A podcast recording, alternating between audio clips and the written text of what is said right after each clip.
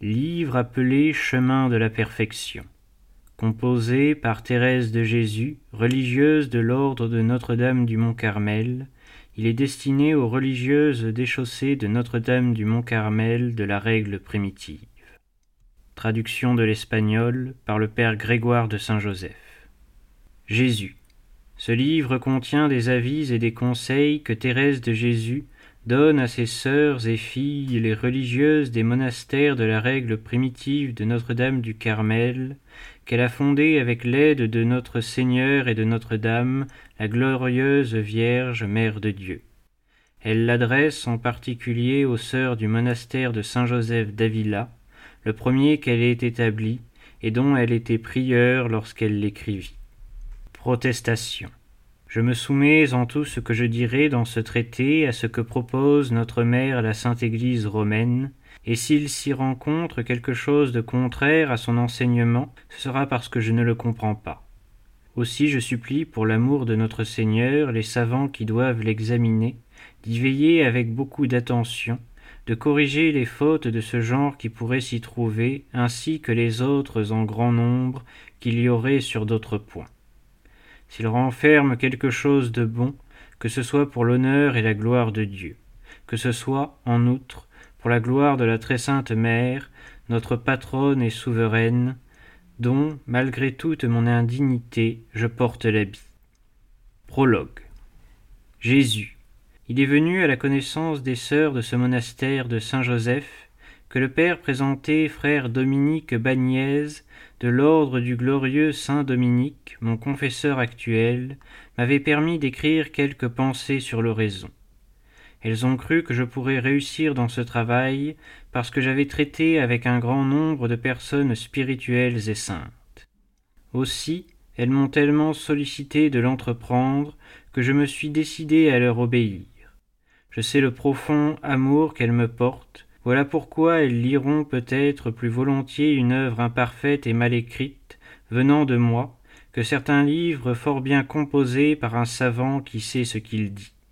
J'ai confiance en leurs prières, peut-être qu'à cause d'elles le Seigneur daignera m'accorder la grâce de dire quelque chose qui convienne aux modes et au genre de vie de cette maison.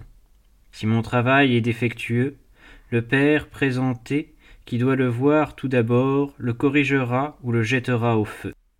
Pour moi, je n'aurai rien perdu à obéir à ces fidèles servantes de Dieu.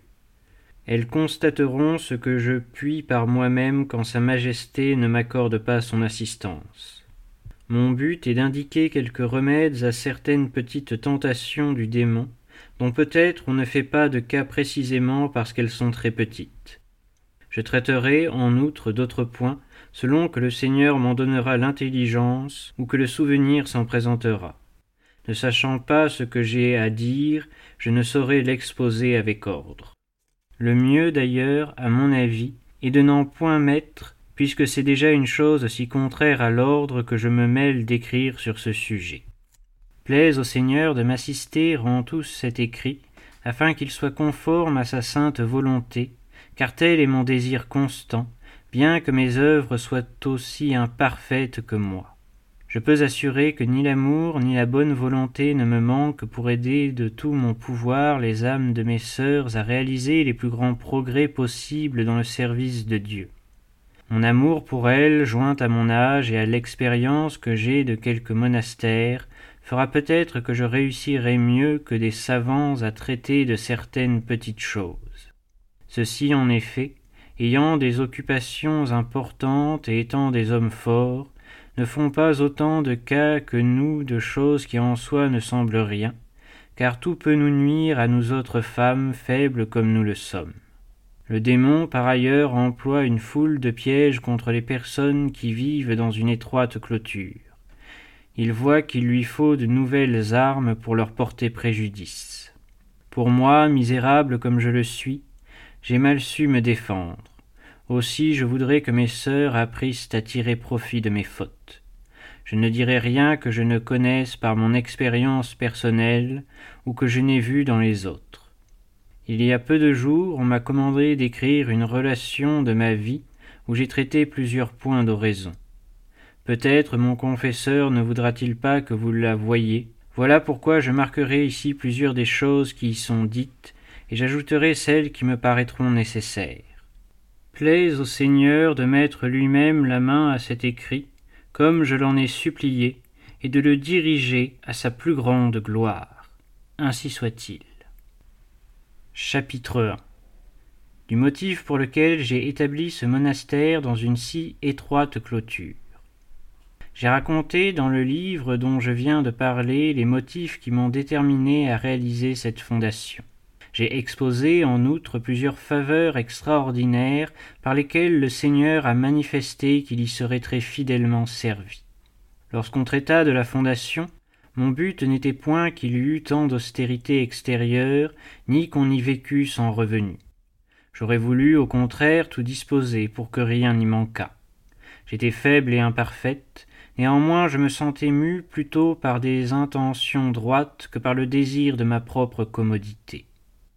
Ayant appris vers cette époque de quelle terrible épreuve souffrait la France, les ravages qu'y avaient faits les luthériens et les effroyables développements que prenait leur malheureuse secte, j'éprouvai une peine profonde. Comme si j'eusse pu, ou que j'eusse été quelque chose, je pleurais avec le Seigneur et le suppliais de porter remède à une telle calamité. Il me semblait que j'aurais sacrifié volontiers mille vies pour sauver une seule de ces âmes qui s'y perdaient en grand nombre. Mais étant femme et bien imparfaite encore, je me voyais impuissante à réaliser ce que j'aurais voulu pour la gloire de Dieu. Tout mon désir était, et est encore, que, puisqu'il a tant d'ennemis et si peu d'amis, ceux-ci du moins lui fussent dévoués. Je me déterminai donc à faire le peu qui dépendait de moi, c'est-à-dire à suivre les conseils évangéliques dans toute la perfection possible, et à porter au même genre de vie les quelques religieuses de ce monastère. Je me confiai en la bonté infinie de Dieu, qui ne manque jamais d'assister l'âme quand elle renonce à tout par amour pour lui. Mes compagnes, en tout point conformes à mes désirs, pourraient par leur vertu couvrir mes fautes, et de la sorte, j'arriverais à contenter le Seigneur en quelque chose. Nous nous mettrions toutes en prière pour les défenseurs de l'Église, pour les prédicateurs et les savants qui la soutiennent, et nous aiderions dans la mesure de nos forces ce Seigneur de mon âme. Il est poursuivi de si près par ceux qu'il a comblé de tant de bienfaits. Ces traîtres voudraient, semble-t-il, le crucifier de nouveau, et ne pas lui laisser un seul endroit pour reposer sa tête. Ô mon Rédempteur, je ne puis supporter ce spectacle sans que mon cœur soit brisé de douleur. Que sont devenus aujourd'hui les chrétiens? Ceux qui vous offensent davantage seront donc toujours ceux qui vous sont le plus obligés, ceux qui reçoivent de vous le plus de bienfaits, que vous choisissez pour vos amis afin de vivre en leur compagnie, et que vous comblez de grâce par les sacrements. Ne sont-ils donc pas satisfaits de toutes les souffrances que vous avez endurées pour eux? En vérité, ô mon Seigneur, ce n'est pas un grand sacrifice aujourd'hui de se séparer du monde. Dès lors qu'il vous est si peu fidèle, que pouvons-nous en attendre? Est-ce que par hasard nous méritons davantage qu'il nous estime? Lui aurions-nous donné plus de marques de dévouement pour qu'il nous garde son amitié? Qu'attendons-nous donc de lui, nous qui, par la bonté du Seigneur, sommes à l'abri de cette compagnie pestilentielle, tandis que les infortunés qui s'y trouvent sont déjà sous la puissance du démon? Ils ont préparé leur châtiment de leurs propres mains, et ce qu'ils ont récolté de leur plaisir, c'est le feu éternel. Tant pis pour eux, et pourtant mon cœur se brise de douleur en voyant se perdre tant d'âmes, et, plus encore, de voir s'en perdre tous les jours davantage. Ô mes sœurs en Jésus-Christ, aidez-moi à adresser cette supplique au Seigneur. C'est pour cela qu'il vous a réunis ici, c'est là votre vocation, ce sont là vos affaires. Tel doit être l'objet de vos désirs, le sujet de vos larmes, le but de vos prières. Non, mes sœurs, nos affaires ne sont point celles du monde. Je me prends à rire, mais je m'attriste aussi, quand je vois des personnes qui viennent nous charger de prier Dieu pour leur obtenir de sa majesté des rentes et de l'argent, lorsque je voudrais voir plusieurs d'entre elles lui demander la grâce de fouler aux pieds tous les biens de la terre. Leur intention est bonne, et la vue de leur piété nous porte à céder à leurs demandes. Néanmoins, ma conviction intime est que Dieu ne m'écoute jamais lorsque je lui présente de telles suppliques. Le monde est en feu. On voudrait, pour ainsi dire, condamner de nouveau Jésus-Christ, puisqu'on l'accable de tant de calomnies. On voudrait en finir avec son Église. Et nous perdrions du temps à présenter des suppliques qui, si Dieu les exauçait, feraient qu'il y ait peut-être une âme de moins au ciel? Non, mes sœurs, non, ce n'est point l'heure de traiter avec Dieu d'affaires de peu d'importance.